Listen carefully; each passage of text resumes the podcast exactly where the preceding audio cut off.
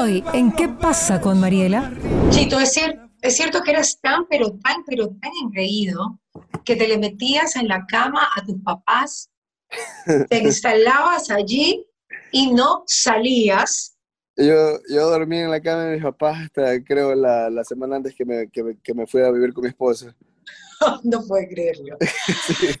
Con el auspicio de Nature's Garden, Banco del Pacífico, Municipio de Guayaquil, Interagua, Municipio de Quito, Ceviches de la Rumiñahui, Eta Fashion, Suavitel, Bancard, Calipto, McCormick, Produbanco, Chaide Chaide, Pintuco, Vita Leche, Pharmacies, Emapac, ATM, Claro. Bueno, estamos aquí en Radio Fuego 106.5 y también en todas sus extensiones digitales en www.omreletv.com. Me escuchan en digital y además en todas las redes sociales. Y tengo el gusto de estar con el héroe del momento, con Chito Vera. Hola Chito, ¿cómo estás? Gracias por esta entrevista. Sé que estás muy, pero muy ocupado, pero qué bueno poder conversar contigo en esta mañana y ver que estás en un ambiente totalmente familiar, ya relajadísimo. Creo que se, ahí estás. Tan familiar que creo que tu hija te cerró la sesión. Ah, está aquí, está aquí al frente mío, sí. ah, Ya me imagino. gracias por, eh, por la entrevista y, y sí, no, ya, ya en casa, recuperándome y, y la próxima semana volver al trabajo. ¿Cuánto te tienes que recuperar cu- luego de las peleas, Chito? Eh, depende, ¿no? En esta pelea no, no me lastimé, Celizano, pero es el entrenamiento que me lleva a la pelea, es todo el campamento lo que realmente me, lo que realmente te lastima, porque estás entrenando todos los días, dos, tres veces al día, estás esforzado, te estás trabajando fuerte y cuando la pelea se acaba es como un, como un alivio, o sea, pero tu cuerpo necesita un par de días de recuperación si es que no te has lastimado. Si te has lastimado en la pelea, pues un par de meses a veces. Claro. Eh, ¿Sabes qué?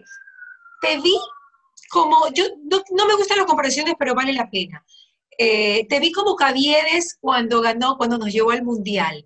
Un poquito desenfadado en tu actitud, un poquito pues eh, como disfrutándolo y he averiguado un poco sobre ti, sobre tu vida eh, de niño y me enteré que eras sumamente, no, no, te, no te frusas que no te voy a preguntar nada malo, eras sumamente travieso, travieso, juguetón, vivaracho. eh, eso te ayuda en el momento de subir, a, digamos, al cuadrilátero y decir, bueno, aquí yo sé que me he preparado, yo sé que tengo un super rival al frente, pero yo lo vengo a disfrutar. Realmente sí, ¿no? Yo creo que cuando, cuando, cuando, cuando te estás disfrutando el momento y estás feliz en lo que sea que hagas, vas a, se hace un poco más fácil, ¿no? O sea, a pesar de que es duro, es una pelea, o sea, están los nervios, la adrenalina, la presión, tienes, tienes, tienes todo a tu favor y al mismo tiempo todo en tu contra. Entonces, yo creo que de ser de la forma que soy, primero que este trabajo era lo más, lo más conveniente a lo que yo me dedique, por cómo soy yo, por, por cómo era yo. Y dos, cuando, al comienzo, obviamente, cuando recién llegas al UFC, cuando, cuando eres nuevo, cuando ahí es un poco más fácil porque no hay presión, no tienes, no hay, no hay nadie detrás de ti, pero ahorita que ya estoy como que en, en la luz, en, en, en el common event, ya, ya de las peleas más importantes, y ahora ya no deja de ser solo divertido, sino que ya viene, viene mucha más presión por detrás, vienen muchas más cosas por detrás, entonces eso, ahí es cuando tienes que realmente di- disfrutarlo y, y, y- hacer que tu, que tu mente se, no se quede atrapada en la pelea o en los medios o, o en la Claro, la pelea. exacto. ¿Cómo te vas a sacar todo este acoso mediático que tienes para nuevamente concentrarte, Chito, y saber que esto realmente es un trabajo y que tienes problemas que, que- de reunirte con Dana White, con el presidente, presidente de la UFC, y tienes que hacer tu trabajo y quieres seguir subiendo? ¿Cómo mantienes ese equilibrio de vida?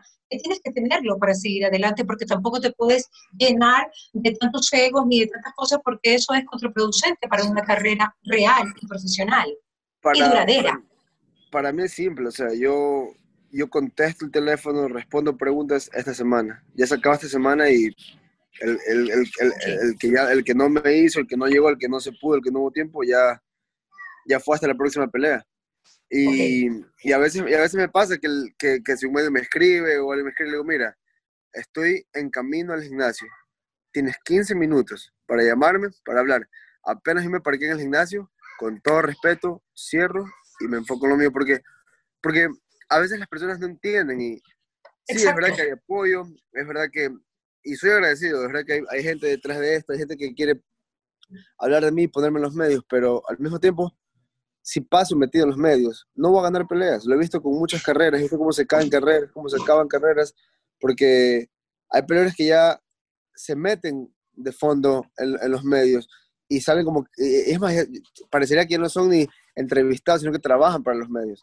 Entonces, para mí, para mí es simple. Yo, yo, yo, yo en todas mis peleas me tomo 7 días libres. Gane, pierde, empate, yo lo mate, me maten, tenga la cara partida.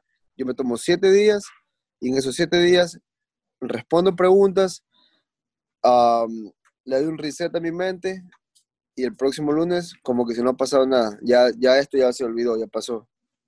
Ya está, estás del otro lado. Porque, ¿sabes qué? A mí me ha llamado la atención, o sea, a ver, aquí la gente no sabía mucho de UFC. Yo comencé a ver el UFC por Tichito.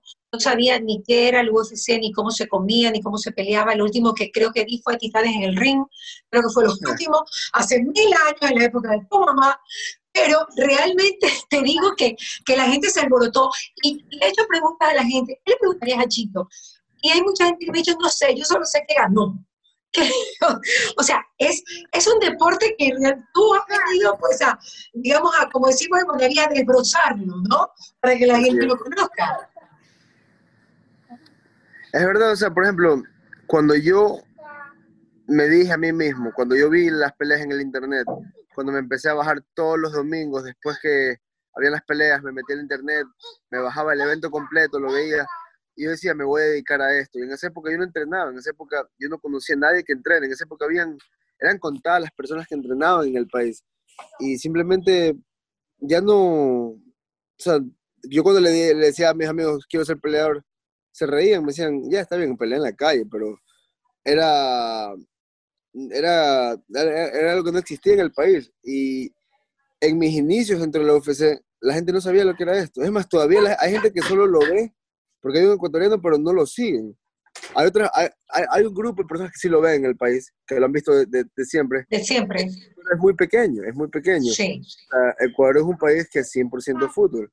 Y en Sudamérica, en Latinoamérica, hay mucho fútbol, pero por ejemplo en Perú, las peleas sí son antiguas, sí, sí, sí había eventos mensualmente. O sea, en Perú, Brasil lógicamente es la donde nace básicamente el deporte, pero de toda Latinoamérica, después Brasil, Perú era el país donde, donde realmente había el deporte. En el, en el, en el país no hay, si no hay eventos, no hay, no hay casi nada. Pero en Ecuador nada que ver. ¿Cómo te ayudó a ser manadita para estar dentro del cuadrilátero y, ser 14 dentro del peso gallo, que es uno de los pesos más conocidos, más importantes?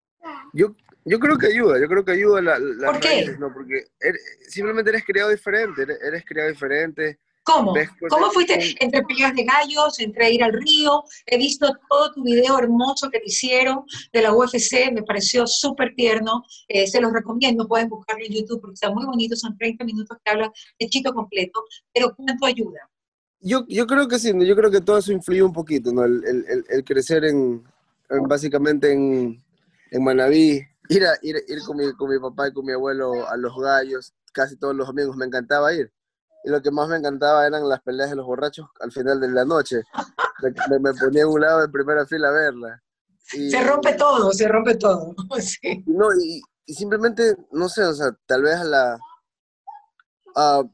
en otra situación, en otra vida, no sé, hay niños que tal vez son un poquito más mimados, que te la tienen un poco más fácil, o sea, yo no voy a decir que mi papá me hace trabajar, eso es mentira, no, yo, yo también crecí siendo mimado y todo, pero simplemente es diferente, o sea, es, es otro estilo de vida, ves las cosas diferentes y cuando te toca trabajar, vas a trabajar. Muchas otras personas cuando le toca trabajar, trabajan porque, porque les dejan todos hechos, ¿no? O sea, entonces, para mí fue diferente. Creo, creo, es difícil explicarlo, pero creo que simplemente soy diferente, ¿no? Por de dónde vengo, por cómo fui criado, por quién estuvo a mi alrededor, y diferente para, para bien, yo creo. ¿Eres peleador también de la calle? ¿Terminaste también peleando después de la pelea de gallo? Mil, peleé, mil veces en la calle. Peleaba siempre en la calle, en la escuela, en el colegio, cuando me salí del colegio. Pero dejé de pelear cuando empecé a entrenar. Una vez que empecé a entrenar, me di cuenta que no quería pelear. Ya no, ya no me daban ganas de pelear. ¿Qué, ¿Qué querías? O sea, ¿querías pelear de otra manera? Quería pelear por dinero, quería ser profesional, quería llegar... Objetivo. Y una vez que, que empecé a entrenar, las personas que saben pelear ya no les da ganas de pelear en la calle, ya no les da ganas de, de probar quiénes son, porque ya sabes, ya sabes que lo sabes, pero cuando no sabes, estás en esa búsqueda que quieres ver, quieres intentar, quieres, quieres saber qué tan bueno eres. Claro. Chito, ¿y quieres intentar ser candidato a presidente del Ecuador? De- ah, por el momento quiero ser campeón de la UFC, eso es lo único que me importa, hacer mi carrera lo más grande posible y el día que me retire veré acabado con mi vida, pero por el momento quiero ser campeón de la UFC. Pero aspiraciones políticas nunca has tenido. Tu familia no ha sido Sí. política, sí ha sido política, tu familia ha sido política. Sí, por, un- por unos lados sí, pero Claro, por Belletini, obvio. Ajá, pero no me, no me, no me interesa la política, no me interesa, no me interesa nada que no sea ganar peleas ahorita en este momento. Y realmente, y, y realmente no veo noticias, no veo de izquierda, derecha, para el frente, para atrás, solo veo que quiero ser campeón de la UFC y el que se enfoca en lo que quiere lo va a obtener, ¿no? Si, si, si te enfocas en muchas cosas, te vas a perder, yo creo. Bonito el saludo al presidente y que tú le respondiste con mucho cariño. Yo creo que fue, lo vi en Twitter y, y me pareció bonito, me pareció un detalle bonito. Fue, es algo grande, ¿no? No, no, no todo el mundo, el presidente de un país le, lo, lo felicita, ¿no? Y obviamente hay gente que está contenta, hay gente que no está contenta, pero al final del día es el presidente, ¿no? Y hay que ser respetuoso, yo creo. Así es, hay que respetarlo. No hay duda de respetar a la autoridad, no hay duda que sí. Chito, creo que tú vas por la vida sin mirar lo que la gente dice alrededor. Y eso es algo que te ha ayudado a llegar más lejos, ¿cierto? Sí, hay, hay mucha gente que se enfrasca en, o, o hace las cosas por el que dirán. A mí, a mí no hay nadie que me diga cómo hacerlo, dónde hacerlo. Si me, o sea, tomo consejos de las personas que quiero.